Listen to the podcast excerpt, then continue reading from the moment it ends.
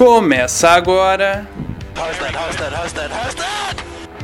Zona de ultrapassagem.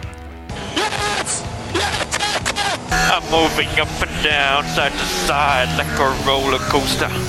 A resenha mais descontraída sobre automobilismo do Brasil. Come on, move! No more radio, the rest of the race.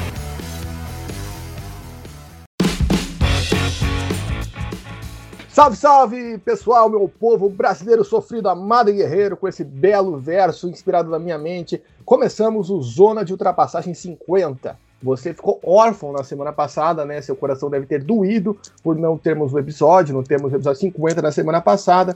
Mas estamos aqui hoje com o time completo, né? Episódio 50, né? 50 vezes você ouviu no seu ouvido para iniciar esse podcast.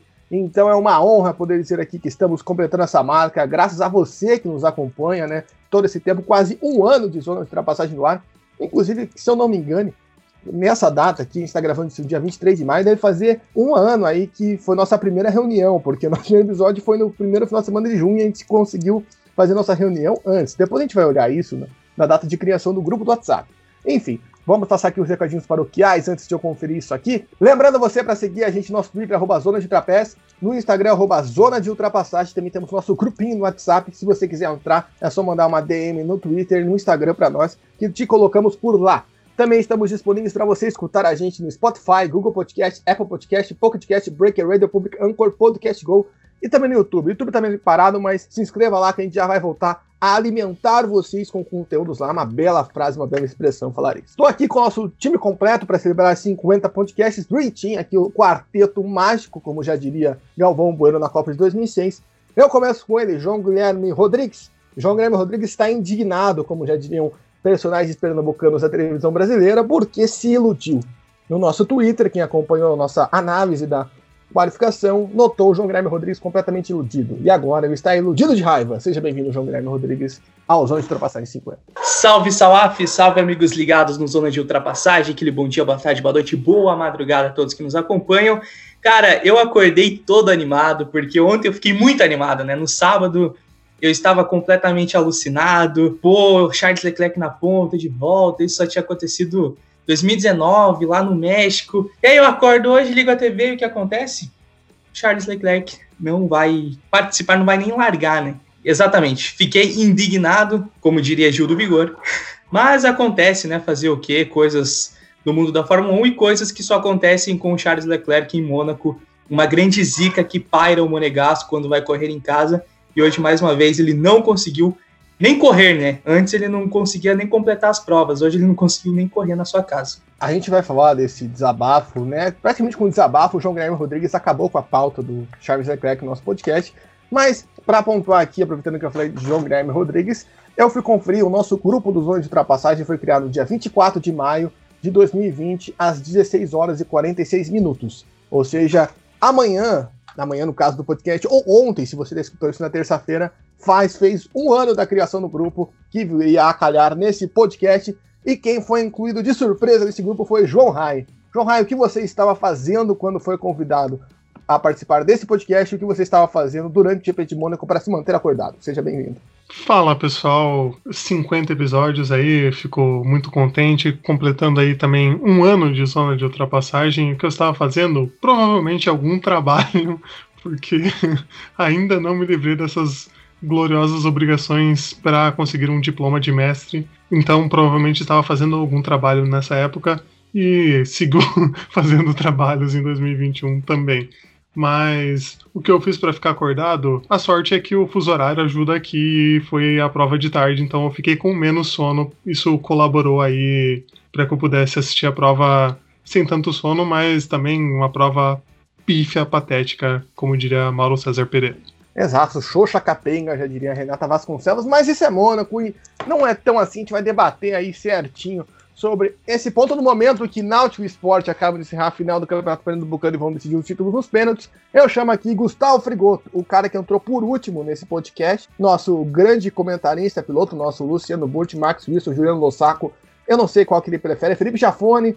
Qual desses pilotos você prefere? Também o DJ Redick no nosso Stock Car. Seja bem-vindo, Gustavo, e dê aí seu destaque inicial sobre o GP de Mônaco da Fórmula 1. Eu acho que entre todos eu gosto do Jafone, eu gosto do Max Wilson também. Cara, todo piloto, na verdade, entre eles, todo mundo teve algo para colaborar. O Burt eu meio que pego no pé porque algumas traduções que ele fazia é, eu tenho esse conflito interno, mas muito bom dia, boa tarde, boa noite para a galera que nos acompanha. E o GP de Mônaco teve muitas questões técnicas, muitas questões de estratégia, mas como esperado, poucas ultrapassagens. Mas é um GP que ainda assim tem um lugarzinho no meu coração. No coração de todos nós, né? Porque quem ama perdoa e provavelmente no próximo GP de Mônaco, quando chegarmos aqui, né, para debater daqui um ano, a gente vai falar das mesmas coisas, né? Foi uma prova fraca, mas Mônaco tem um lugar no meu coração. Já antecipo isso de antemão para as próximas 10 temporadas da Fórmula 1. Então, para começar, gente, a gente vai começar de uma maneira diferente. Normalmente a gente começa falando do vencedor, da classificação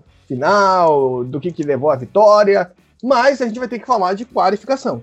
Porque a gente teve uma estrela em ascensão aí nessa semana em Mônaco, né?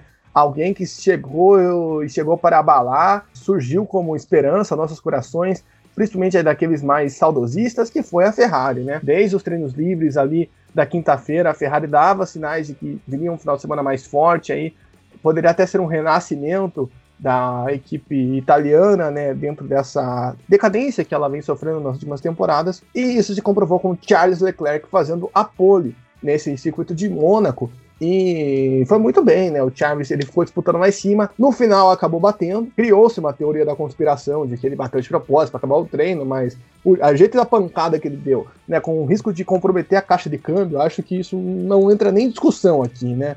Realmente foi um acidente ali, ele forçou muito. Né, óbvio, o Verstappen foi prejudicado, Bottas, o Sainz, que podiam melhorar seus tempos, passar ele. Óbvio, isso é uma outra questão. Mas eu até queria puxar o Gustavo Frigoto. Frigoto, essa prova de Mônaco não é de hoje que ela é conhecida ou não vou dizer prevalecida, né? Porque a gente já viu a Mercedes ganhar lá outras vezes, mas normalmente uma equipe que talvez não tenha tanto destaque assim na ponta vence. É só você lembrar os anos que a gente teve disputa entre Mercedes e Ferrari, a gente via a Red Bull indo bem, né? A gente teve as vitórias do Daniel Ricardo lá, por exemplo. Por que, que isso ocorre? Por que, que às vezes o carro que desses mais fortes, óbvio, é mais fraco, vamos dizer assim, consegue uma boa performance em Mônaco e consegue até chegar ali em cima? Tem uma questão em ter muitas curvas? Como que é essa questão? Explica aqui um pouquinho disso pra gente. Mônaco é uma pista diferente de qualquer outra no circuito da Fórmula 1. Até se a gente comparar pistas de rua também, como por exemplo Austrália, Canadá, Azerbaijão, Baku. Baku. E nisso, nessas pistas, geralmente, como a gente tem também diferença de superfície de asfalto, por ser um asfalto de rua muito ondulado, a gente tem diferenças óbvias de acerto, onde cada carro vai desempenhar um pouco diferente do que se fosse um circuito permanente, com o Bélgica, com várias curvas de alta. E Mônaco é a pista mais travada de todas, né? A pista mais estreita, a pista que tem as curvas com menor velocidade na Fórmula 1. O que, que acontece? A gente tem dois tipos de aderência na Fórmula 1. Aderência mecânica, que vem da parte de baixo do carro, que vem ali do assoalho, dos componentes, é, obviamente, mecânicos, e tem a, a, eficiência aerodinâmica, que é outro tipo de aderência, que daí é de como é, esse carro é projetado em termos de asa, em termos de peças do carro que vão contribuir para o fluxo de ar e vão deixar o carro no chão, digamos assim. Em Mônaco, como a gente tem curva muito travada, mesmo as curvas de alta em Mônaco são feitas em terceira, o máximo quarta marcha, a eficiência aerodinâmica não importa tanto assim. E é isso que a gente vê no carro da Mercedes, um carro que se esbalda em eficiência aerodinâmica.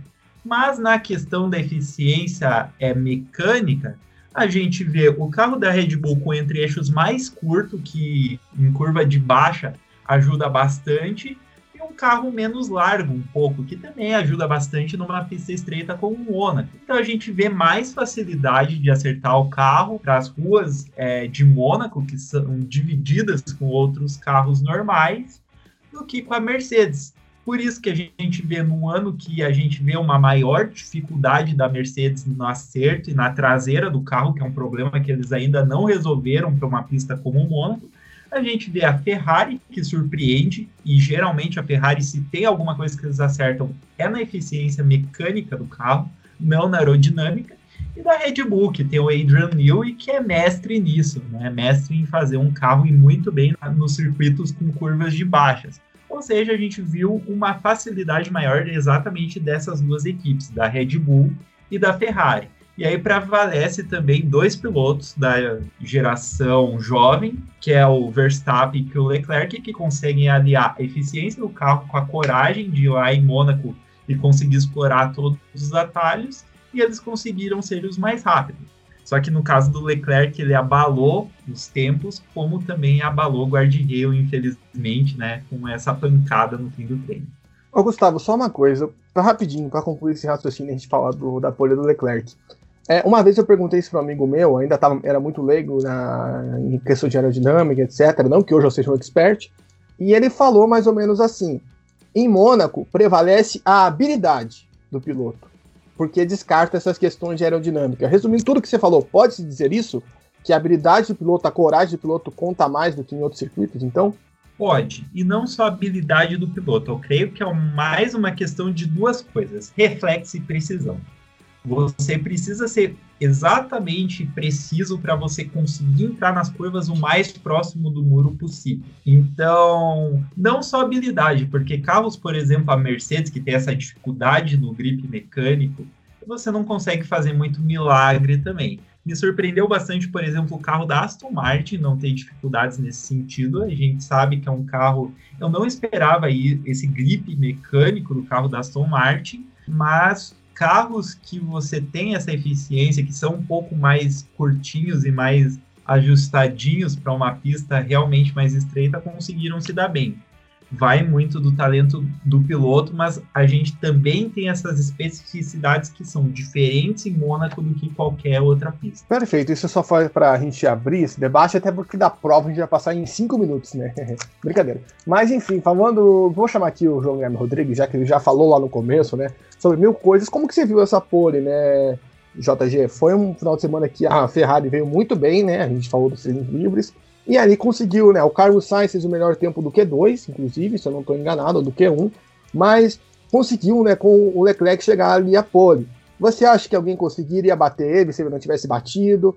Como que você viu isso nessa prova, né? Como que você viu essa pole do Leclerc, né? Ele voltando a ganhar pole depois de 19 meses, a Ferrari voltando a ganhar pole depois de 19 meses. Então, só, foi, foi exatamente no Q2 ali que o Sainz fez uma dobradinha com o Leclerc na, nas primeiras posições do grid. Eu acredito que não, sinceramente, eu acho que o Leclerc ia conseguir essa pole, é claro. Verstappen também, o Norris, o Norris estava muito bem é, e poderiam ter tirado a, a pole do, do Charles, mas eu acho que o Leclerc estava vindo muito bem e querendo ou não, mesmo se não houvesse a batida, acho que ele ia acabar conseguindo fazer a pole. E eu acho que a Ferrari não perde tanto porque conseguiu o pódio com o Sainz, mas sim o Leclerc, porque até mesmo ele disse em entrevista logo depois que, que aconteceu todos os problemas da Ferrari que ele não largou, que essa seria a oportunidade perfeita deles ter conseguido uma vitória né, no ano. A gente sabe que a situação da Ferrari melhorou em comparação ao ano passado, mas ainda não é aquela Ferrari que a gente está acostumado a ver brigando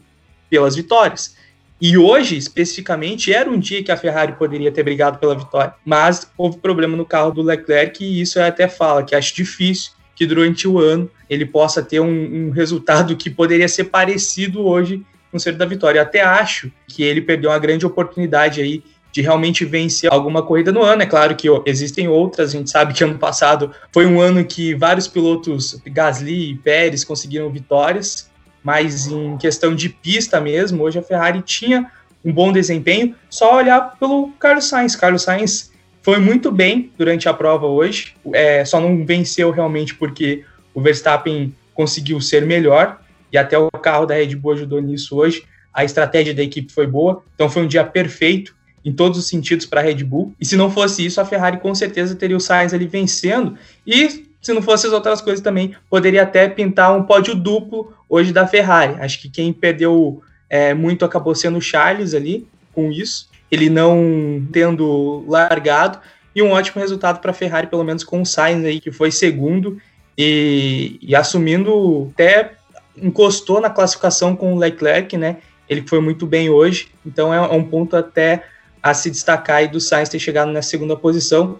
Mas você sabe, acho que a Ferrari hoje, até pelo final de semana, ainda está um, com certeza com um gostinho de que poderia ter conseguido mais. É, e aí entra o que a gente estava falando antes com o Gustavo, né? De você ter essa possibilidade, né? De ter, não digo underdogs, mas de pilotos ali né, com habilidade, né? Habilidade realmente fazer diferença, né? Não ser a questão do carro, tanto o que o Gustavo acabou de explicar pra gente. A Ferrari, como tem dois baitas pilotos, né? A gente já falou isso aqui em outros podcasts, conseguiu. É, e também sabe que o grid largado em Mônaco contribui muito para a sua posição final. É só você ver o Giovinazzi. O Giovinazzi largou lá em cima, fez uma corrida boa e pontuou, né? Normal, só perdeu uma posição. É, João Rai, eu vou chamar agora você, porque para a gente falar do desfecho dessa história, né? O Leclerc bate ali na última volta, acaba o treino, a gente até brincou, né? Ó, estratégia ali para garantir a Ferrari, tentando garantir, mas todo mundo ficou preocupado com essa questão de afetar a caixa de câmbio. O Binotto falou várias vezes que não precisava, que ia largar normal, porque, só para deixar bem claro, né? Se trocasse a caixa de câmbio, ia ter que perder posições. Aí, na hora que o carro vai sair, o Leclerc perde ali no primeiro setor, quebra o eixo de transmissão. O Binotto disse que não tem nada a ver com o acidente. Você consegue acreditar nisso? Ah, ficou uma questão muito aberta, porque justamente a Ferrari possa ter pego um, um receio, né, de perder posições, né? Porque como o João Guilherme disse, é a grande chance da Ferrari fazer uma corrida, ganhar uma prova nessa temporada, nessas duas temporadas. Como o Gustavo disse, Mônaco é uma pista diferente, a gente não sabe se a Ferrari vai ter essa oportunidade. E até Baku é diferente de Mônaco, se a gente for ver. O que, que você achou aí? Você acreditou ou você acha que o Binotto tá de migué? Ah, eu acho difícil que não tenha a ver com o que aconteceu, porque só quebrar assim aleatoriamente, não, não sei, né? Mas também quem sou eu para falar aí, não, não sou tão entendido assim para poder dizer. Mas o que acontece também é que algumas pessoas chegaram a comentar é que o problema talvez não pudesse ser notado só naquela visão ali com o carro parado. E também não sei o quão limitado é para você mexer no carro e ver ali no parque fechado depois, entre o, a qualificação e a prova. E aí, por causa disso, o Leclerc e a equipe só perceberam o problema se acentuou mais quando ele foi para a pista ali. Às vezes, sei lá, tinha ali um rachado interno e aí ele foi lá na pista e quebrou. Não sei, né? Só supondo aqui. Mas então é complicado dizer que não foi por causa desse acidente todo que aconteceu com o nosso Charlinho. Mas vamos ver, né? Pois é, Gustavo, eu trago aqui você para encerrar essa questão. Né? Você que tem experiência com parque fechado, etc. Rapidinho. Você acha que realmente esse que o João falou, que era, pode ter sido algo que só dá para lutar com o carro em pista? Porque assim, eu, eu não consigo acreditar que não tenha relação com o acidente, mas que pode ser algo que você não consegue ver com o carro parado. Você acha que pode ter acontecido isso? É, isso pra gente que tá fora, questão muito técnica, a gente só pode trabalhar com a especulação, né? Porque Primeiro que foi de um dia para o outro, não deu nem 24 horas de uma sessão para outra. E depois que talvez seja uma questão que nem eles saibam, né? Se teve a ver com acidente ou não teve a ver com acidente. Com certeza, todo acidente influencia um pouco na estrutura orgânica do carro. Né? Então, com certeza pode ter. Foi uma panca razoável. Foi uma panca que não pareceu tão forte, mas do jeito que pega no guarda-reio, desconfigura assim o carro. Deu bastante trabalho para os mecânicos da Ferrari. E tem coisas que durante uma batida realmente é, você só vai conseguir perceber depois. Por mais que você faça muitos testes, por mais que você ache que a rigidez do carro é alguma, toda vez que você vai colocar o carro na pista pode acontecer alguma coisa. É que nem minha equipe na Stock Car. A gente achou que estava com o carro pronto, tudo certinho. Na primeira volta que eu dei em Goiânia com o carro de Stock Car, quebrou a manga da suspensão. Como é que a gente ia prever isso? Isso que eles ficaram quatro meses em cima, se debruçando para acertar o carro. Imagina a questão da Ferrari, você ter ali menos de 24 horas para rever se o carro está ok. Então, é uma questão se foi culpa do acidente ou não, ou se foi um problema que poderia ter sido ocasionado esse acidente, a gente nunca vai saber. É isso, então vamos ficar no aguardo. Ou daqui 30 anos o Leclerc lança uma biografia e conta né, o que aconteceu nessa prova. O que sabemos é que o Leclerc ainda não completou uma prova em Mônaco, né, em nenhuma categoria, não só na Fórmula 1, mas também na Fórmula 2, e assim vai. Nunca completou uma prova. O Charles Leclerc em casa. Então já vamos demais né, sobre essa questão do quali, que eu acho que foi o principal ponto da prova, porque a corrida podemos passar aí de uma forma rápida. Brincadeira, mas vamos lá. Debater o que tem para debater. Né? Verstappen foi o vencedor né, da Red Bull, Carlos Sainz segundo da Ferrari, Lando Norris da McLaren terceiro, ou seja, um pódio aí da galera novinha. Quarto lugar, Sérgio Pérez, assim, na sua melhor atuação pela Red Bull, podemos dizer assim. Quinto lugar, Sebastian Vettel, um dos grandes destaques da prova. Sexto lugar, Pierre Gasly. Sétimo lugar, Lewis Hamilton. Oitavo lugar, Lance Stroll. Nono lugar, Esteban Ocon. Décimo lugar, Antônio Giovinazzi. Essa foi o limite da zona de pontos. Décimo primeiro lugar, Kimi Raikkonen. Décimo segundo lugar, Daniel Ricardo. Décimo terceiro lugar, Fernando Alonso. Décimo quarto lugar, George Russell. Décimo quinto lugar, Nicolas Latifi. Décimo sexto lugar, Yuki Tsunoda. Décimo sétimo, Nikita Mazepin. Décimo oitavo, Mick Schumacher. Mick Schumacher e Nikita Mazepin completaram três voltas no, no Verstappen, só para pontuar. Quem não completou a prova foi Valtteri Bottas e o Charles Leclerc, que nem chegou a largar. Pois bem, meus caros, eu chamo aqui João Guilherme Rodrigues. JG, eu queria que você falasse um pouco da vitória do Verstappen, né? Ele já largou ali de ladinho, né, para segurar o Bottas, já que não tinha o Leclerc do lado ele já não tinha que se preocupar também com a ultrapassagem que ele teria que fazer no Leclerc, né? Porque se ele fosse pensar em fazer a ultrapassagem, teria que ser na largada sobre o Leclerc e fez uma corrida tranquila, né? O que, você vê aí desse desempenho do Verstappen em primeiro momento? Então, só foi um ótimo desempenho, né? Como eu disse antes, ali foi um dia perfeito para o Verstappen, né? Ele teve logo de cara a sorte de conseguir ser a pole, de não ser a pole, mas sim largar na primeira posição. Teve a estratégia que você falou, largou na diagonal, né? Sim, pode, pode fazer isso. Controlou muito bem ali, conseguindo colocar o carro impedindo uma passagem do, do Bottas. E durante a prova foi tranquilo, pouco foi ameaçado, a não ser ali no começo que o Bottas esboçava que poderia ultrapassá-lo, mas não. Foi bem tranquila a vitória para o Verstappen. Uma estratégia de equipe que deu, funcionou muito bem. O holandês conseguiu gerenciar muito bem os pneus e combinou com a vitória e também teve, além a sorte do começo, a sorte do final.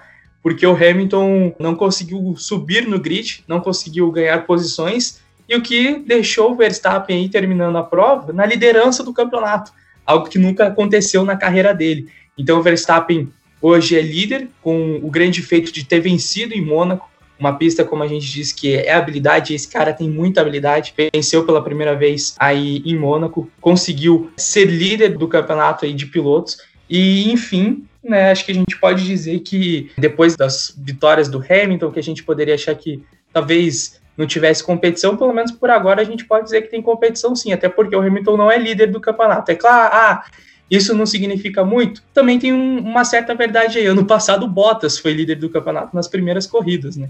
Então, só para a gente observar isso. Mas acho que tem um grande ponto aí que o Verstappen ele está conseguindo evoluir muito mais que a gente poderia achar que esse ano ele ia fazer mais um papel de coadjuvante ali. Não, ele está sendo um grande protagonista e hoje ele conseguiu a segunda vitória na temporada e é líder do campeonato. Enfim, trazendo isso que o João pontuou, João, João, João, é, a gente viu justamente isso, né? Por essa questão, a gente já vai debater essa questão da prova em Mônaco. Eu vou chamar aqui o Gustavo Frigoto depois, mas eu queria que você falasse um pouco sobre essa liderança do Verstappen, né? De fato, é a primeira vez né, que o Verstappen conseguiu ficar na ponta da tabela, né? Algo que a gente espera desde que entrou na Fórmula 1. E ele consegue aí, né, de fato, brigar pelo título. A Red Bull também entra na liderança do Mundial de Construtores pela primeira vez na era híbrida. O que, que significa esse momento, né? Porque a gente não está vendo algo ocasional, como que foi o, o fato do Bottas, por exemplo, que era claramente o momento ali. Agora não, agora a gente está vendo de fato, tá desenhando uma briga. E aí, o que, que significa para essa temporada e para a história da Fórmula 1 esse final de GP de Mônaco, podemos dizer assim? Acho que significa muito, porque o Bottas, como você disse, sempre teve começos ali, né, em algumas temporadas teve começos mais interessantes que a gente falava, oh, será, né? E ele ficava com aquela, toda aquela marra dele de, não, agora eu vou pegar pelo campeonato, e não acontecia. Então eu diria que, assim, a, a vez que o Hamilton foi mais ameaçado foi um pouco com o Vettel, mas mais com certeza com o Nico Rosberg, que acabou inclusive vencendo dele lá em 2016, né? Então. Ô, João, então... só uma coisa para completar, né? É o fato também, que você está falando de Rosberg, Bottas, é o fato de uma outra equipe, né? O Vettel também ali veio, mas é um outro cara, um cara novo, uma nova equipe vindo atrás. Exato. O, então, o Rosberg, que foi esse piloto que chegou mais perto, que desafiou, que desequilibrou mais o Hamilton, tirou o Hamilton da zona de conforto dele. E era da mesma equipe, como você falou, era uma briga diferente, era uma estratégia diferente. Então, O caso da Red Bull é que você tem um carro diferente, um carro que tem uma desvantagem em algumas coisas, você não tem esse contato com o seu adversário como o Rosberg tinha, né? É uma coisa diferente de você brigar com seu companheiro de equipe e você brigar com uma pessoa, com um piloto de outra equipe, como é o Hamilton. Então, isso tudo é levado em conta e também o fato de uma coisa que o Gustavo falou em, em outro episódio, que é o do Verstappen ter que lidar dessa vez com essa pressão de estar tá brigando pelo título, que é uma coisa que ainda não tinha acontecido com ele. Que ele tem que agora saber ter um, um equilíbrio mental também para brigar. Até o momento ele vem muito calmo, muito focado e vem brigando e conseguindo os pontos que ele precisa ter. Mas vamos ver agora para frente como que vai ser essa disputa com ele sendo o, o alvo, digamos assim, já que ele é o líder do campeonato. Mas vai ser uma briga muito interessante entre os dois e que a gente vem torcendo aí desde a primeira corrida que, que acontecesse e tá acontecendo. É isso. E até falando, a gente também destaca aqui a corridaça que fez do Pérez, né? Pérez que ali ele ganhou uma posição na largada, né? Com a saída do Leclerc, todo mundo ganhou, ele largou em oitavo, se eu não estou enganado, vou até conferir né, antes de falar besteira, mas creio que foi por ali, oitavo, nono. E ele consegue, ele foi nono, eu estou corrigindo aqui e ele consegue ali ganhar três posições na parada, né? Depois ele ganha a posição que o Bottas deixa, já falar sobre o Bottas. Mas, Gustavo, eu queria chamar você justamente para isso, né? Ali o João Guilherme pontuou que o Hamilton não ganhou posições, né? E ninguém ganhou posições senão nos boxes. Tanto que o Hamilton ficou revoltado que ele não ganhou posições nos boxes, né? Hoje a gente realmente viu o Hamilton dando um chilique porque ele não conseguiu passar o Gasly nos boxes e foi ultrapassado pelo Vettel e pelo Pérez nos boxes, né? Ele ficou completamente irritado com a equipe, falou, pô, por que vocês fizeram parar primeiro? Porque, de fato, o Hamilton foi o primeiro a parar, né? Isso acabou influenciando toda a prova, talvez, dele. Mas eu queria que você explicasse pra gente duas coisas. Não só a importância dos boxes, né? Porque a gente viu isso com o Pérez, que ganhou três posições, o Vettel, ganhou posições, o Stroll, que demorou pra caramba pra parar, e quando parou, não perdeu posições e conseguiu pontuar. Né? Acho que são os três exemplos de outros que ganharam posições no, no grid, né, com relevância, mas principalmente essa questão de ultrapassagem. É algo que já é batido, né? Você estava até falando né, antes do programa, pô, todo GP de Mônaco tem que falar disso. Mas por quê? E aqui eu não trago a questão do circuito, de etc., mas porque a gente acompanha a prova como da Fórmula E, que a gente falou esses dias, que foi uma prova de várias ultrapassagens, né? Uma prova que foi até histórica, né? Pelo jeito que finalizou e etc. Na Fórmula 2 também, pouco menos, mas de qualquer forma, né? Teve várias ultrapassagens o que, que acontece quando a Fórmula 1 corre em Mônaco? Só para situar, fora as ultrapassagens de pits, né, de quem passou nos boxes, como o Pérez, etc., a gente teve a ultrapassagem de largada, né, que ganhou posições na largada foram o Alonso, o Stroll e o Raikkonen. A gente teve a ultrapassagem do Mick Schumacher no Mazepin no hairpin, e depois o Mazepin dando troco a pedido da equipe porque o Mick Schumacher perdeu desempenho, né, perdeu potência. Foi só. Ou seja, a Haas deu ultrapassagens para a prova, olha só que genial. E, mas o que, que acontece quando a Fórmula 1 corre? Por que, que, os carros não conseguem se aproximar? Né? O DRS é nulo, né? o DRS é mais inútil que máscara no queixo. O que, que acontece em Mônaco quando a Fórmula 1 corre lá que a gente não tem uma prova pegada, disputada com ultrapassagens, como em outras categorias, não em outros circuitos. Tá, pera aí que agora a prosa é longa. Tem muita coisa para responder. Primeiramente, é falar um pouco das estratégias e depois chegar nessa pergunta que o Salaf fez. A questão das estratégias Mônaco é particular em todos os sentidos, justamente por essa condição de ser estreita, que a gente já explicou, da questão aerodinâmica não ser tão influente quanto a questão mecânica nos carros, e isso também se vê no desgaste do pneu. É pouco desgaste do pneu, porque a superfície ela não emborracha tanto, por conta do asfalto ser um asfalto de rua, não um asfalto de pista, é uma composição diferente, não emborrachando tanto, você não consegue grudar tanto carro na pista, digamos assim. Tanto é que a altura dos carros também, por conta dos bumps, dos bueiros, é um pouco mais elevada. É, e você tem que fazer o carro grudar o máximo possível nessas circunstâncias, o que é difícil também, o que muda o acerto dos carros. Então a estratégia da Mercedes sempre se baseou mais ou menos em fazer o que a gente chama de undercut, né? Você parar antes para com o pneu mais rápido, você conseguir ser mais rápido e ultrapassar os carros da frente. Mas é aí que tá, sem desgaste do pneu e demorando para aquecer os pneus, porque em circuito de rua tem isso também. Como asfalto é diferente, como o carro não gripa tanto, você não consegue tanta temperatura você demora para esquentar os pneus, então acaba sendo mais lento. Isso é muito mais vantagem para um piloto que para três voltas depois, por exemplo. Então a gente viu a Mercedes com o Hamilton ali presa no trânsito, com ritmo, mas presa no trânsito. E a gente viu eles tentando essa estratégia do undercut, mas demorou para aquecer os pneus. É, também perdeu tempo ali na parada em relação a outros pilotos que não tinham tanto desgaste do pneu assim, continuaram com o ritmo bom deles. E o Hamilton não conseguiu ultrapassar ninguém, só perdeu tempo com isso, o que fez outros pilotos ultrapassarem ele na estratégia. Agora a gente vai para a questão de por que a Fórmula 1 não tem ultrapassagens em Mônaco como em outras corridas que são muito mais emocionantes. Por exemplo, a Fórmula E tem outra dinâmica de competição. Eles não têm muita aerodinâmica, a gente vê pelos carros que eles não têm muita aerodinâmica. Isso quer dizer que o ponto de freada é muito antecipado e a eficiência de freada não é tão boa quanto o Fórmula 1. O Fórmula 1 vai parar na casa do chapéu todas as voltas, o piloto tem que ter confiança para parar na casa do chapéu e todo mundo vai parar na casa do chapéu. Todo mundo vai frear 30 metros antes da curva. Na Fórmula E, tem gente que vai frear, dependendo do acerto, é 120 metros a 100 metros. Cada um vai dar seu jeitinho de ser mais rápido. A suspensão é muito mais feita para pistas de rua porque o carro é feito para andar em circuitos de rua, essa é a proposta da categoria. Não é pneu slick, não é um pneu que desgasta tanto por ser slick, ou seja, isso vai proporcionar muito mais ultrapassagens, além do carro ter um entre-eixos mais curto, ser mais curto, ter mais espaço para ultrapassar, não perder pressão aerodinâmica, então tem vários fatores que influenciam para a Fórmula E. E esses fatores também encontram para a Fórmula 3. É um carro menos potente, não tem tanta eficiência de freada, não tem tanta aerodinâmica, logo a gente vê mais ultrapassagens, assim como qualquer outro carro de turismo. Já a Fórmula 1 tem uma pressão aerodinâmica ridícula, eficiência de freio ridículo de absurdo, todo mundo andando no limite e os carros de trás perdendo um pouco de pressão aerodinâmica. Admito que em Mônaco não perde tanto assim, justamente por conta de ser um circuito mais travado, que não tenha tantas curvas rápidas, que dependem de aerodinâmica, mas os carros são muito largos, tem um entre-eixo muito grande e todo mundo freia no, no, mesmo ponto, que é no limite. Então, qualquer um que frear 5 metros além disso vai bater em outro carro. Ou seja, ultrapassagem na Fórmula 1 desse momento em Mônaco já era difícil nos anos anteriores, é praticamente impossível nesses anos atuais. Eu tava até falando num grupo de futebol que o pessoal tava reclamando disso. O pessoal tava lembrando, ah, o Senna Mansell, não sei o quê. Mas o Senna Mansell é lembrado por quê? Porque alguém ultrapassou alguém ou porque o Senna defendeu o Mansell?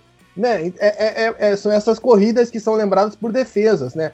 Imola é um circuito também que é lembrado disso, que a gente teve aqueles duelos em dois anos seguidos do Schumacher com Alonso nos anos 2000, ou seja, tem essa característica, é uma corrida travada. A não ser que você seja ignorante, como já diria o outro, né? Chegue trambincando ali e passe. Agora vamos lá, a gente está com mais meia hora de podcast, tem que falar. Eu falei que ia ser rápido, mas já estamos embolados no tempo aqui, ó, oh, delícia! Mas enfim, vamos passar rapidinho nas outras equipes. Eu quero saber sobre Mercedes, vou começar com o Gustavo Frigoto novamente, falar de dois pontos.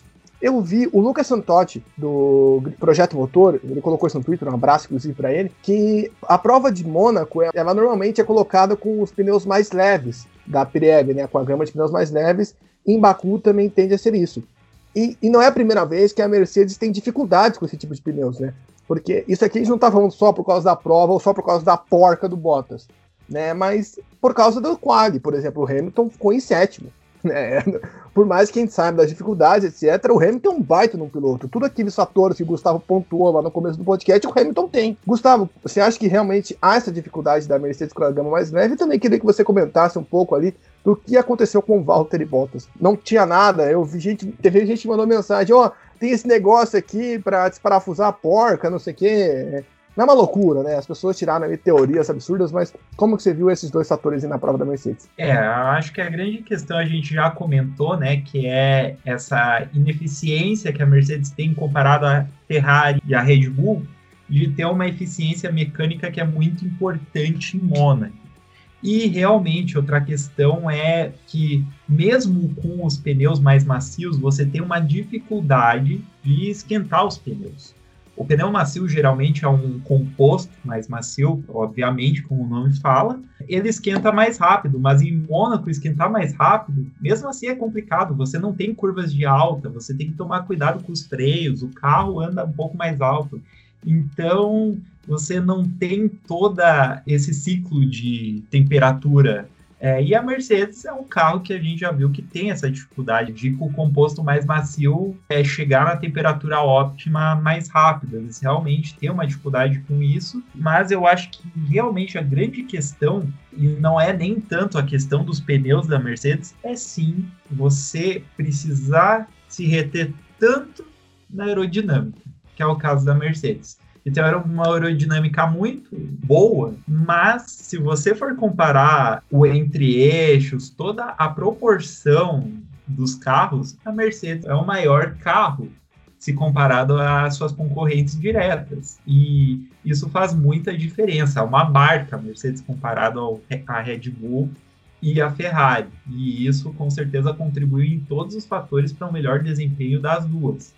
Não que a Mercedes não tivesse ritmo, né? Porque o Bottas estava ali figurando na frente, o Hamilton realmente não conseguiu se acertar no qualifying e não se acertar no qualifying em Mônaco é você ficar ali na posição que ele estava. E quanto à porca do Bottas, N coisas podem ter acontecido, pode ser, claro, o principal é um problema ali na parafusadeira, né, que é o que geralmente acontece e depois que o negócio não funciona, é isso que acontece. É raro de acontecer na Fórmula 1, é raro, mas não é também a coisa mais impossível do mundo. É, a gente lembra daquela fatídica corrida da Haas, né, na Austrália, que os dois carros iam pontuar super bem e deu problema na mesma roda, por causa da porca. Ou seja, acontece nas melhores equipes. Ou nas piores, no caso da Haas, né? Enfim, brincadeira, Haas, a gente ama vocês. Inclusive, até foi engraçado porque eu senti um clima de receio, né, de outros pilotos, de outras equipes em fazerem paradas, né, a mais, no caso. E na Red Bull, para mim, eu não tenho dúvida que a Red Bull ficou com um pouco de receio de chamar o Pérez, né, porque o Pérez já estava uma distância de 2 segundos do era difícil, né, brigar pela posição, pelo pódio, e estava com 20 e poucos segundos à frente do Vettel, ou seja, podia chamar para fazer a parada e ganhar o ponto, né? Que o Hamilton ainda conseguiu esse ponto da volta mais rápida para deixar a diferença do campeonato mais próxima. Porém, não, mantiveram o nosso glorioso Sérgio Pérez na pista e não pontuou. Eu tenho certeza que ficaram com medo de dar algum problema. João Guilherme Rodrigues, eu queria chamar você agora para falar sobre uma equipe que conseguiu também se destacar nessa prova e não estava muito bem, que foi a Aston Martin, né? A gente já comentou dela um pouquinho antes, a Aston Martin ela foi justamente talvez o contrário disso que o Gustavo falou, né, dessa questão do grid de largada ser influente. Por exemplo, o Vettel largou em oitavo, o Stroll largou em décimo terceiro. Você pega ali o resultado final da prova, o Vettel está em quinto, né, ganhou três posições, uma na pista, vamos dizer assim, né, já que tivemos abandono do Bottas e Leclerc que estavam na frente, o Stroll termina em nono, oitavo, perdão, ultrapassando também na largada, né, uma largada muito boa do Stroll. Como que você viu essa redenção do carro da Aston Martin, né? De tudo isso que estava acontecendo e também por tudo que a gente já associou, né? De traçado, de pista, você acha que de fato os pilotos estão bem? O problema é que o que não está ajudando é o carro. Como que você viu aí essa prova importante, né, da Aston Martin pontuando bem em Mônaco? Principalmente o Vettel, né? Principalmente o Vettel, né? Tanto que hoje ele foi eleito o piloto do dia. Ontem a gente até fez um rápido ao vivo no Twitter, com aquele programa de espaços que tem lá, e a gente comentou do Vettel, a felicidade que ficamos, todos nós, de ver o Vettel tendo um bom qualify, né? Ele foi para o Q3 e hoje ele conseguiu fazer uma boa corrida. E aí juntou, né?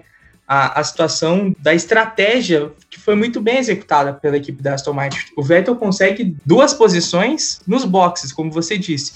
O Stroll ele consegue posições também na pista, porque ele não para, ele tem um ótimo gerenciamento dos pneus ali. Ele vai parar na volta 68. Então, tipo, é claro, ele largou com os pneus duros, mas também foi uma ótima estratégia da Aston Martin, tanto com Vettel quanto com Stroll. Os dois conseguiram ótimas posições na pista. E aí fica essa dúvida nessa. Você comentou: será que são os pilotos? Será que é o carro? A gente percebe que o carro não é aquela coisa do ano passado. No ano passado, a Mercedes rosa, né? Até por conta da cópia que foi, estava muito melhor. Então a gente sabia que aquele carro era bom. E ali o Pérez conseguiu ótimos resultados. O Stroll também teve lá os seus altos e baixos, os altos foram muito bons. Esse ano, essa corrida, ser bem sincero, me parece mais uma relação como foi a Alpine na última prova, sabe? Onde parece que tudo acabou dando certo, né? Como foi Alpine no GP da Espanha, tudo acabou dando certo e hoje as coisas deram certo para Aston Martin. Teve a união perfeita ali da ótima corrida que foi com os pilotos e da ótima corrida que foi com o carro e a equipe. É, não acho que a Aston Martin vá continuar tendo esses resultados, sinceramente, mas pelo menos a gente consegue ter uma percepção assim do que foi um pouco melhor em relação às outras provas. Eu vejo que o Vettel e o Stroll, acho que o Vettel ainda está numa adaptação, mas o momento dele é crítico ainda, né? Acho que ele não consegue se recuperar, parece, mas ele já está melhorando em relação ao Stroll. Hoje a gente pode perceber o Vettel terminando à frente do Stroll, algo que não, não vinha acontecendo, né? O Vettel estava tendo resultados piores que o canadense. Aí a gente pode perceber algo diferente. E o Vettel fez uma ótima corrida, né? Piloto do dia, teve é, um momento certo que a equipe chamou ele para os boxes, o box foi bem executado, ele voltou à frente do Gasly, conseguiu duas posições e foi muito bem é, durante a corrida. Então, parabéns ao Vettel, mas assim, sinceramente, vejo esse desempenho como um ponto fora da curva. Não acredito que outros resultados semelhantes vão acontecer durante a temporada. É claro que um ou outro vai ocorrer, mas não vejo com frequência. Só para pontuar o que você falou, né, é tá 3 a 2 para o Stroll, né, de provas né, melhores. É, o Vettel tinha ficado uma prova na frente, que foi em Portugal, que ele ficou em 13º e o Stroll em 14º, mas no Campeonato de Pilotos o Vettel está melhor, porque pontuou melhor. E você falou de estratégia, né? Foi engraçado, porque a AlphaTauri tentou fazer o mesmo com o Tsunoda e jogou o Tsunoda para trás das Williams, né? Você vê como que a coisa não foi fácil. O Stroll conseguiu se manter e sair no mesmo lugar, né? Estava em oitavo, ficou em oitavo. Falando de duelos em equipes, João, a gente já falou muito desse duelo, mas hoje a gente teve uma cena marcante, que foi Lando Norris dando uma volta em Daniel Ricciardo. Né? Acho que esse foi o momento que todo mundo olhou assustado para a TV e falou: o que, que está acontecendo? Como que você viu esse momento e como que você vê esse momento de Lando Norris e Daniel Ricciardo, né? Lando Norris conseguindo aí o seu segundo pódio na temporada, né? Se mantém entre os três primeiros do campeonato e o Ricardo lá atrás, né? Hoje não pontuou pela primeira vez na temporada, né? Não conseguiu se classificar bem. Aquele up que a gente viu ele dando na Espanha não se manteve. Como que você está vendo aí essa situação da McLaren pós-Mônaco, que vem com uma cor muito bonita, diga que é passagem. Belíssimo carro da McLaren, gostei dessa ideia deles de retro Fórmula 1 começando a fazer isso mais vezes espero que aconteça também com outras equipes históricas. Mas falando do Ricardo e do, e do Lando Norris, eu acho que o Ricardo, não sei se ainda está sofrendo com adaptação, o que que o carro é muito diferente, o estilo de pilotagem que mudou. Não sei como isso afetou, alguma característica do carro possa ter afetado o desempenho do Ricardo comparado com o que ele tinha lá na saudosa Renault mas tá difícil para ele, porque o, o, Lando tá. Lógico que a gente não imaginava o Lando tão bem, assim, voando como tá voando. Mas o Ricardo tá abaixo do, também do que a gente imaginava, então essa discrepância que acontece entre os dois acaba sendo grande demais, né? Então o Ricardo poderia estar acompanhando melhor e também com a Ferrari em crescimento, como a gente chegou até a falar ontem eu com o JG e com o nosso querido Dudu no nosso Spaces lá, que pode fazer diferença para o campeonato em relação à Ferrari, principalmente, que é a briga mais direta com os dois carros da Ferrari talvez pontuando mais juntos, apesar que o nosso Leclerc também não conseguiu ter a sorte de sequer começar a corrida, mas o Ricardo está fazendo falta pontuação também aí para esse futuro pode pesar lá na frente, então não sei o que, que, pode estar acontecendo aí na cabeça do, do australiano, mas realmente nesse começo de temporada está um pouco abaixo do que poderíamos pensar para ele. Exato, e antes de a gente passar para o nosso girão, Gustavo Frigoto, eu trago você para falar de uma equipe que está tendo bom desempenho, um piloto que está em crescimento, na minha visão, que é o Antônio Giovinazzi. É, a gente cansou de descascar o Giovinazzi aqui ano passado, a gente tem que ser sincero, e este ano ele realmente está crescendo, né? Eu já fomentei isso numa live do Botiquim do Paroque, eu não sei se foi a chegada do Carlos Aylot né, na Alfa Romeo, já fazendo testes, né, botou uma pressão nele. Se ele viu ali que basicamente ele não foi, não foi para rua, né, não foi preferido por causa de questões financeiras, mas ele realmente vem fazendo um bom ano, conseguiu passar para o Q3 sem ter fatores de chuva, fim do mundo, né, como foi a outra vez que ele foi para o Q3 ano passado na Turquia, né, conseguiu pontuar, conseguiu se manter lá na frente. O Raikkonen também, né, conseguiu uma boa largada, ficou em 11 primeiro, né, só não pontuou por causa da ótima prova da Aston Martin com o Stroll, como que você viu essa prova da Alfa Romeo que com o Giovinazzi vem tendo bons desempenhos, vamos dizer assim, não surpreende, não chega a encantar os olhos, não é padrão Alfa Romeo, principalmente do ano passado, vem evoluindo. Então, o Giovinazzi é o piloto mais difícil da Fórmula 1 hoje de você analisar. Porque é que eu já falei em outros podcasts. Quando ele vai bem, a gente não sabe se é o Raikkonen que tá ficando velho demais e que tá perdendo seu auge mesmo, ou se é um mérito muito grande dele. Ou seja, vai ficar assim. Se o Giovinazzi for muito superior ao Raikkonen, ah, o Raikkonen tá perdendo desempenho.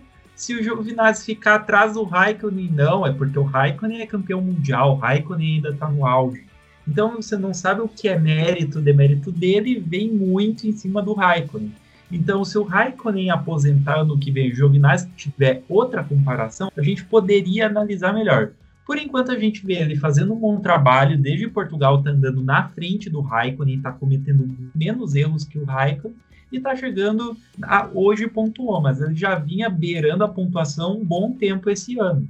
Então, ele está tendo um bom desempenho, a gente não consegue avaliar se ele realmente está num patamar acima, se ele conseguiu evoluir e em que nível que ele está. Porque realmente é difícil. A gente até fica difícil ter parâmetro de como a Alfa Romeo está evoluindo ou não.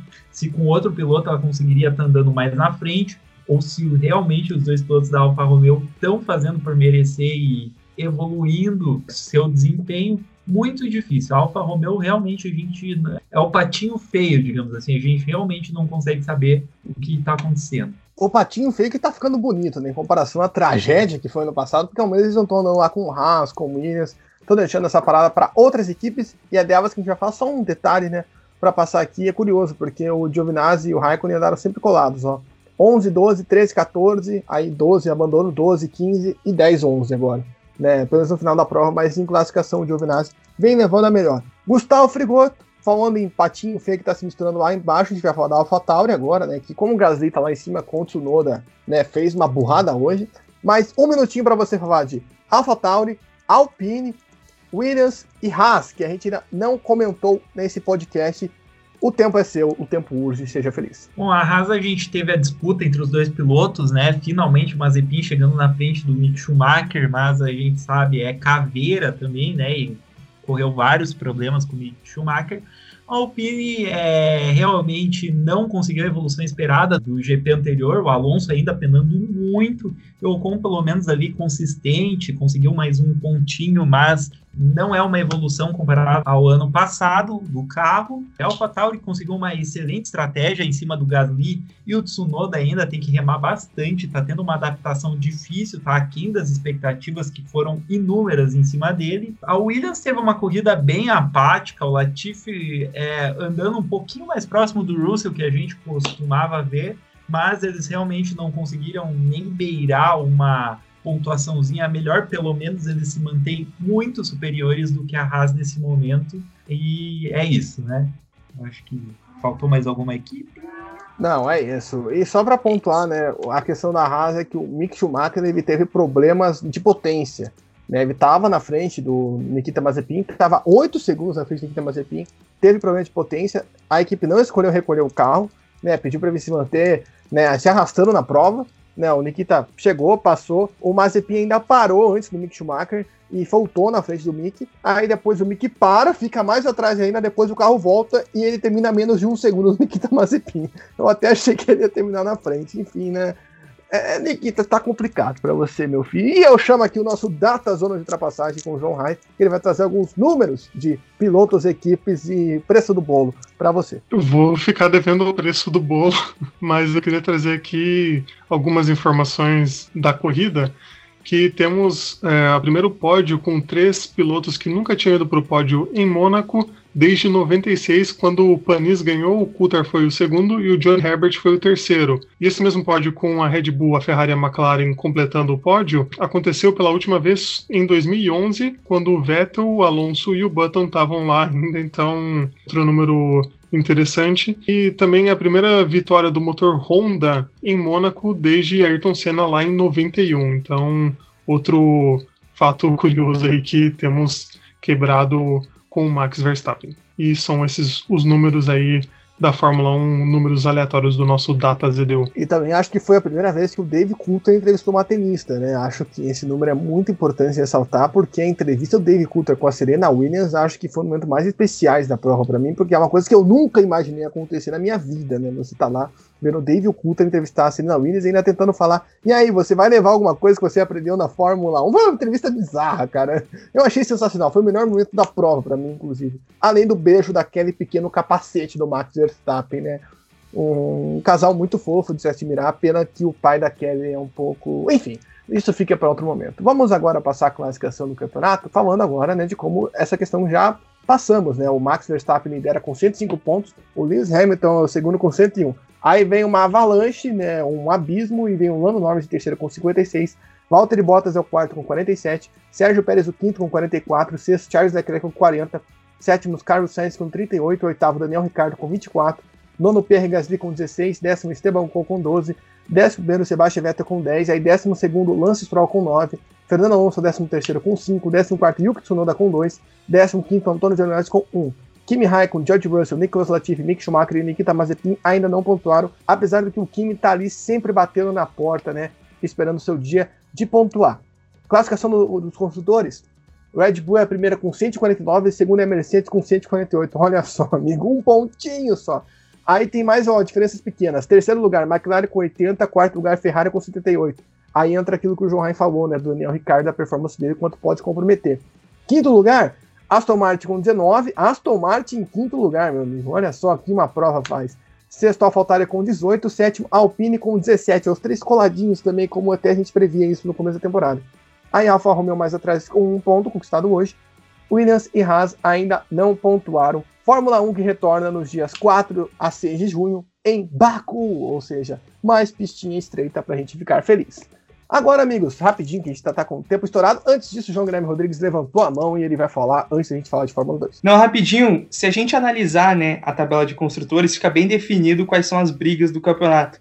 Eu acho que hoje, depois de cinco provas, já fica nítido o que vai ser a temporada e quais as brigas de construtores a gente vai ter pela frente, né? A, a tabela evidencia isso. Exato, e agora não lembro se fui eu, mas acho que foi um consenso geral que a gente até meio que projetou isso, né?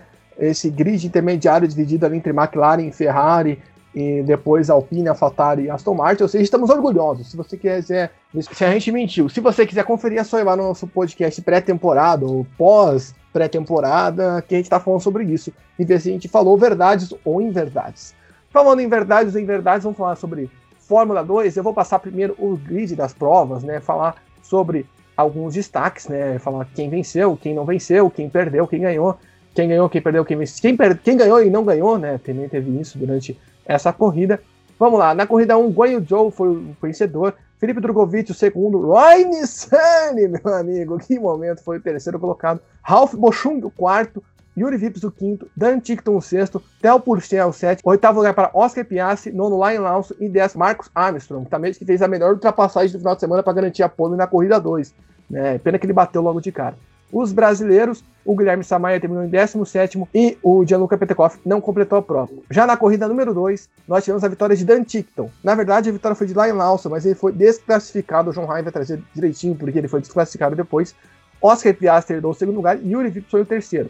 Aí Tel Purcell foi o quarto, Ralph Bochum do quinto, Richard Vescoar o sexto, Liam Zendelli o sétimo, Johan Daruvala o oitavo, Jack Aitken de volta ao grid né, da Fórmula 2 em nono e Robert Schwartzman o décimo com o carro da Prema. Guilherme Samaia foi o décimo terceiro, décimo quarto para Felipe Drogovic e o Gianluca Petekoff novamente não completou a prova. E aí para fechar tivemos a corrida principal né, que teve a vitória do pole Tel Purcell, o segundo foi Oscar Piastri, o terceiro Felipe Drogovic mais um pódio, quarto Robert Schwartzman, quinto Guanyu Zhou, sexto Ralph Bochung, sétimo Lion Lawson, oitavo Yuri Vips, nono Ryan Nissani e décimo Richard Vescor. Aí o Guilherme Samaia terminou em 15 e o Gianluca Petekoff em 16 Vamos agora falar aqui, eu vou chamar vocês para pontuar, vocês pontuam o que vocês quiserem, mas eu queria trazer três pontos principais para chamar primeiro o Gustavo Frigoto. Primeiro, eu queria que você falasse sobre o Ralph Bochung, mandando muito bem como com o carro da Campus, né, conseguindo pontuar nas três provas, fazendo uma grande classificação. Entra naquele ponto que a gente falou né, de carro, etc., né, também para a Fórmula 2, apesar do Rafa Schumacher não ser o melhor piloto do mundo. E também o fato de a gente ver muita gente errando lá rascasse, né, Gustavo? Praticamente todo mundo que saiu da prova, né, que ou perdeu tempo ou saía ali naquele ponto, tinha que fazer o zerinho, muita gente não conseguia como que você viu, além dos vencedores, né, e do Drogovic indo pro pódio duas vezes nesse final de semana em Mônaco? É, em Mônaco, independente da categoria, às vezes acontecem algumas coisas que não estão no script, digamos assim. Uma delas, obviamente, é o pódio do Roy Nissani, por mais que a gente tenha um regulamento que na primeira prova você inverte o grid do qualifying, então isso deu a possibilidade do Nissani é, conseguir largar entre os primeiros, mas mesmo assim é um desempenho de uma em dez vezes o Roy Nissani consegue algum desses desempenhos. Eu me lembro uma etapa da Bélgica também nos últimos anos que ele conseguiu figurar entre os primeiros. É, e essa foi o golden ticket, digamos assim, do Nissan. Ele conseguiu Ô, Gustavo, aproveitar. Só para interromper você rapidinho, eu acho que isso também se valeu do fato do Qualify ter sido com grupos, né? Eu acho que isso pode ter ajudado tanto ele quanto o Ralf Bochung, né? Porque não foi aquele qualify normal que vai todo mundo para a prova e como o Ryan Senna conseguiu ficar entre 10 primeiros, isso pode ter ajudado ele a conseguir essa marca impressionante. É, com certeza, mas independente do grupo, ele conseguiu ficar entre os 10 primeiros, né? E a gente viu uma diferença muito grande entre os grupos, né? Por exemplo, o Guan Yu Zhou. A gente viu a dobradinha ali da Univirtuoso na primeira corrida, né? Mas prejudicou bastante o Drogovic, que perdeu a posição de largada pro Armstrong, se não me engano, né? Ali. E daí não conseguiu acompanhar o ritmo dos dois primeiros até. Ah, não, desculpa, é, foi o Christian Lundgaard, da Arte. E daí o, precisou o Lundgaard quebrar para ele conseguir retomar essa segunda colocação, mas isso prejudicou bastante o ritmo de corrida dele. Foi uma dobradinha muito boa da Virtuoso, que não foi tão bem no qualifying, né? A gente viu ali quase décimo, né? ficando né? fora dos dez primeiros da Univirtuose. Então, eles conseguiram capitalizar, pelo menos nesse formato, né, da inversão de grid, conseguiram a dobradinha. O Drugo conseguiu finalmente algum tipo de resultado, né? É bom resultado, pódio das duas corridas para ele. A Univirtuose teve um ritmo muito interessante é, nas corridas. Na segunda corrida, realmente foi uma questão de estratégia por eles não estarem com uma pontuação muito boa na corrida até então, foi uma pista que foi secando, houve muita chuva antes da corrida, que molhou bastante a pista, então foi uma corrida típica. Eles arriscaram tudo ali é, na pista secar e eles com os pneus secos conseguirem ter esse desempenho maior do que os carros com pneu de chuva. Mas a gente sabe que corrida de rua a drenagem não é tão boa, né? Então é, demorava para secar, por mais que tivesse sol, tudo ali, e o pneu de chuva foi o melhor. Eles arriscaram, não considero uma estratégia errada. Foi mais errada pro Guan Yu do que pro Drogovic. E eu acho que o Drugo finalmente consegue, é, fazendo já uma análise dele, finalmente consegue é, pontuar do jeito que ele poderia pontuar no Bahrein. É, ele conseguiu dois pódios bons, a, a, última corrida foi muito boa, a Univirtuoso acertou na estratégia, ele largou em nono e conseguiu a terceira colocação. Foi muito interessante, foi muito interessante para ele retomar para chegar perto do top 5 ainda tem muito barco, né? Porque ele está aproximadamente 40 pontos atrás do seu companheiro de equipe. Isso coloca uma pressão também para ele retomar, para ele conseguir é, disputar pelo título, até porque o companheiro de equipe é líder isolado ainda do campeonato. É, tem 16 pontos de diferença para Oscar Piastri, que no fim de semana conseguiu descontar. Aliás, o Piastri e o Pulcher realmente são dois pilotos de ficar é, com o olho bem aberto campeão e vice-campeão da Fórmula 3 são pilotos muito jovens e muito talentosos, é, que já chegam postulando ao título. E o Pulcher, com 17 anos, já venceu em Mônaco, né, na Fórmula 2. Então, a carreira do menino está sendo meteórica até então. E o Drogovic, é, voltando um pouco a falar dele, consegue finalmente algum resultado que pode dar alguma confiança dele ao longo do campeonato. A gente vê que tem potencial isso vai depender de como vai estar tá a cabeça dele, como vai estar tá a mentalidade da equipe para as próximas corridas. O An Joe, por mais que ele tenha essa vantagem no campeonato, também tem essa pressão de liderar o campeonato. Ele precisa ser o cara que pontua, que vence corridas, que dá essa pinta de campeão desde o começo, senão ele vai ver essa vantagem dele desaparecer. Ou seja, a Fórmula 2, a pressão está com todo mundo e isso favorece também o Piastri e o Pulcher justamente por ser esse primeiro ano. por ser esperado erros deles do primeiro ano. Isso dá uma vantagem psicológica. Falando em erros, João Rai, né? O Gustavo falou bastante coisa, né? Eu vou tocar nesse ponto de você dos novatos, né? O Theo Purcher, que conseguiu uma vitória sensacional, né?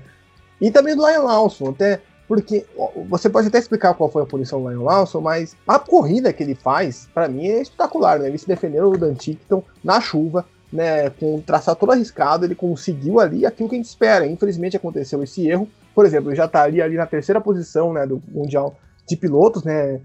Eu queria que você explicasse o que aconteceu, mas como você vê esses três nomes, né? Piastri, que não ganhou nesse final de semana, mas ganhou no Bahrein, Lawson e Purché, né? Que parecem nomes que vão crescendo aí dentro da categoria para ficar de olho. Com certeza, são três nomes que agradam muito, que vêm mostrando muito trabalho e regularidade, que é também outra coisa que importa bastante, apesar do Lawson ter perdido essa pontuação que seria importantíssima para ele tá bem mais próximo nesse campeonato. Mas antes de falar do, do problema do Lawson, falar aqui do Piastri e do Pusher, o Pusher foi o piloto mais jovem a fazer uma pole position no segundo escalão dos monopostos, né, Fórmula 2 e outras categorias equivalentes que, que existem. Então, é impressionante, ele bateu por alguns dias, por tipo nove dias, era tipo 17 anos, cento e poucos dias, é, então, então ele bateu o Alonso, que era o mais jovem a ter feito uma pole position nesse segundo escalão e impressionante o, o talento que ele tem e o Piastri também que vem dando bastante trabalho para o Schwartzman, né, que era o, o favorito da equipe da Prema, mas que vem sofrendo mais e não vem conseguindo um desempenho tão forte quanto que o australiano vem conseguindo. Então, é impressionante que ele já chegue já chegue querendo brigar pelo campeonato. E falando do Lawson, do que aconteceu com ele, eu achei, ah, fiquei até surpreso quando no meio da prova eles falaram, não, ele deu a, a vitória e tal, fiquei sem entender o que tinha acontecido. E foi uma coisa que não é muito comum da gente ouvir falar, que os fiscais de prova encontraram que ele usou um, um mapa diferente do acelerador no começo da prova o que é uma brecha no regulamento técnico, então não é permitido que os, os pilotos tenham que usar um, um mapa de progressão da aceleração que é programado para a posição 1, para que eles façam a largada e na, na volta de formação até começar a corrida, para que o, o, carro atinja no máximo 50 km por hora largada, ele esteja nessa configuração. Não sei exatamente quais são as qualificações ali, essas especificações do que também não explica aqui na matéria que eu encontrei, mas de qualquer forma é um erro ali, um, um não sei se eles né, fizeram com essa intenção, acredito que não, acredito mais que foi um erro deles, e aí acabou perdendo a vitória que seria né, fundamental aí para o Lawson encostar mais, mas é um piloto que vem mostrando uma qualidade imensa e que chama muita atenção aí junto com os outros dois que nós falamos. Exato, só para achar aqui o assunto Fórmula 2, vamos passar aqui a classificação dos pilotos. William Zhou lidera com 68 pontos, Oscar Piastri é o segundo com 52, Theo Pourchaire é o terceiro com 47, quarto Dan Tickton, né, que é o, o veterano aí tentando imperar na meio da galera com 38, quinto Lion Lawson com 36, sexto Robert Schwarzman com 30, sétimo Felipe Drogovic com 29, mesma pontuação de Yaron Daronvala com 29 também, nono Richard Vesco com 23, décimo lugar para Yuri Vips com 22 e chama a atenção aqui do Ralph Bochung, que é o décimo primeiro com 22, todos os pontos feitos nesse final de semana em Mônaco. Os brasileiros demais ainda não pontuaram, nem Guilherme Samaia e nem Gianluca Petekoff. Gustavo Frigoto levantou a mão, fale rapidinho, porque o tempo urge. É, não, realmente o pai do Lawson aí deve estar é, muito agitado, porque o filho burlou a lei, digamos assim, né? Ele é o filho da lei, então é, mas eu realmente achei que o Lawson teve um desempenho é, excelente na segunda corrida, realmente estava voando na chuva, mas é, questão de mapeamento do motor é uma coisa séria que ajuda no desempenho do piloto, principalmente nessa largada, né? Que foi uma largada que os pilotos não sabiam é, os níveis de aderência e com certeza um mapeamento de motor diferente poderia dar alguma vantagem. Isso, é claro, não se refletiu ao longo da corrida, porque, que nem o João explicou para a gente, era uma questão de largada mesmo. Não deu para entender muito bem, eu não entendo as especificidades do mapeamento do carro da Fórmula 2, mas eu, eu realmente acho que foi uma excelente corrida dele, mas isso bota um pouco em xeque, né? Até é, mesmo se os diretores de prova acharam que seria passível de desclassificação da corrida esse tipo de coisa, isso é algo para ser analisado com mais seriedade. Complete, Johan, com a sua piada sem graça. Não, não vou fazer nenhuma piada aqui. Devo deixo a, a parte humorística pro Gustavo fazer, que ele faz melhor do que eu. Mas eu queria falar, fazer um destaque do Alessio Deleda, que foi péssimo nesse final de semana. Desculpa a palavra forte aqui com ele. Mas se as pessoas criticavam o Guilherme Samaia ano passado, falavam, ah, esse cara é muito ruim e tal, é, tem que ver o, o desempenho muito fraco para a categoria que o Deleda vem tendo que o cara foi acima dos 107% na qualificação, levou 20 e poucos segundos, 30 segundos nas provas, assim, um desempenho muito baixo comparado com os outros que vinham num ritmo, se não igual, mas muito próximo, assim, né, de diferença pouca de, de segundos, e ele vinha lá atrás, né, levando voltas do, dos adversários, então um desempenho muito fraco aí do Delé. É um destaque negativo que eu tenho aqui também. Se eu não me engano, ele chegou até a ser perdoado, né? Depois de correr, e foi perdoado, né? Porque o fato era que ele teria que ser desclassificado. Para fechar só aquele giro final de Mônaco que a gente já fez aqui, Fórmula Regional Europeia correu em Mônaco neste final de semana e a gente teve duas vitórias, né? O Isaac Radia da França ganhou a primeira prova, o segundo colocado foi o Zani Maloney de Barbados né, que barbada. E terceiro lugar foi Paul Aron da Estônia, né, piloto da academia da Mercedes. Gabriel Bortoledo chegou em 23º, Dudu Barrichello abandonou. Na segunda prova, o Zani de Barbados foi vencedor, inverteu ali o Isaac Hadjar foi o segundo, o terceiro lugar foi Hadrin Davi da França, e o Gabriel Bortoledo chegou em 20 o Dudu Barrichello chegou em 16º, classificação do campeonato Gregory Salso é o primeiro com 85, da Suíça Paul Aron o segundo né, da história com 72, Isaac Hadjar é o terceiro com 70, Gabriel Bortoleto 15 com 2 pontos, Dudu Barrichello 24 ainda não somou pontos. Gustavo Frigoto, algum destaque aí desses pilotos que venceram? Alguém para ficar de olho? Como que você vê o Gregory Salsa ainda se mantendo na liderança? Ele que não foi bem em Mônaco, né? Não pontuou, terminou em 22 e não completou a segunda prova.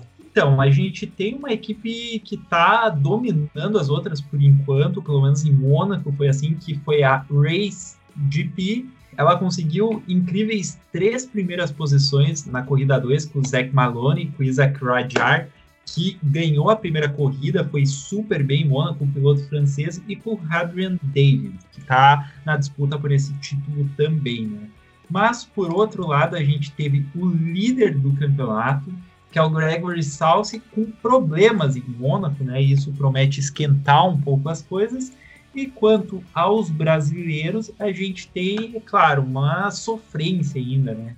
É, porque ambos os brasileiros nessa categoria não estão nas melhores equipes, estão em equipes de baixo escalão da forma regional, então realmente é uma temporada de aprendizado para os dois. O Eduardo Barrichello, que é o filho do nosso saudoso Rubens Barrichello, tem certa experiência, né? Correu nos Estados Unidos. O Gabriel Bortoleto é a primeira experiência dele num campeonato nesse nível. É, então, ele ainda é um piloto muito jovem, um kartista extremamente promissor também, que vai galgando, né? As primeiras experiências dele com, com um carro de forma razoavelmente potente. Então, a gente espera um pouquinho de sofrência dele ainda, né, nessas primeiras provas. Isso não é juízo de talento. É, eu acredito que o Bortoleto é um piloto bastante talentoso, mas ele pulou uma etapa, digamos assim, né, da formação dele. É um piloto muito jovem ainda. É, ele está numa equipe que ele vai ter que aprender a desenvolver o carro então, né, qualquer evolução é bem-vinda no caso dele, assim como no meu caso na Stock Car. E daqui a pouco a gente fala sobre Stock fosse na Stock Car, né? Tem que lembrar disso. E também a gente vê pilotos promissores, como o Gregory Sauce, que é da arte, também é uma baita de uma equipe, e o Paul Aaron da Prema, que conseguiu um pódio, mas abandonou a corrida 2, né? São pilotos muito talentosos tendo certas dificuldades ali em Mônaco em questão de pontuação. É isso, só para pontuar que o Bortomeu teve subido com 16 anos para a Fórmula Regional Europeia. Ano passado ele estava na Fórmula 4 italiana, ou seja, ele pulou a Fórmula 3 italiana, que era o próximo passo. Né? É quando dá um passo maior com as pernas, a tendência é que as coisas não se regularizem. Então, falamos demais. Eu falei que a gente não ia falar tanto de Mônaco, falamos bastante aqui. Coitado editor que sou eu. Mas vamos lá, fechar aqui o nosso bloco. Lembrando você, mais uma vez, para se inscrever no nosso Twitter, arroba Zona de Trapézio, no Instagram, arroba Zona de Trapassagem, também temos nosso YouTube, está desatualizado, mas logo entra nos eixos. né, também lembrando vocês, estamos disponíveis no Spotify, Google Podcast, Apple Podcast, Pocket Cast, Breaker, Radio Public, Anchor e Podcast Go. Se inscreva, deixe seu like, coraçãozinho, estrelinhas, maçãs, o que tiver lá para você biscoitar a gente. E daqui a pouco tem o bloco 2. Porém, antes disso, eu queria chamar João Guilherme Rodrigues, que não estará conosco, para dar o seu tchau, beijinho, tchau, tchau, para você, meu caro ouvinte. Tchauzinho, João Guilherme Rodrigues. Você que ainda está aí, venha se despedir. Falou, Salaf, falou, João, falou, Gustavo Frigoto. Um grande abraço para vocês, todos os nossos amigos ouvintes. Encerrando aqui a minha participação no podcast 50 e um ano aí de zona de ultrapassagem, que vem muitos anos longos pela frente. E bom bloco 2 aí, tamo junto, até a próxima. Valeu aos amigos. É isso aí, não desligue. Próximo podcast está em cima, embaixo, do lado, pro outro, não sei como funciona seu agregador, mas vai estar aí. Confira a gente falando sobre demais categorias. Forte abraço e até já já.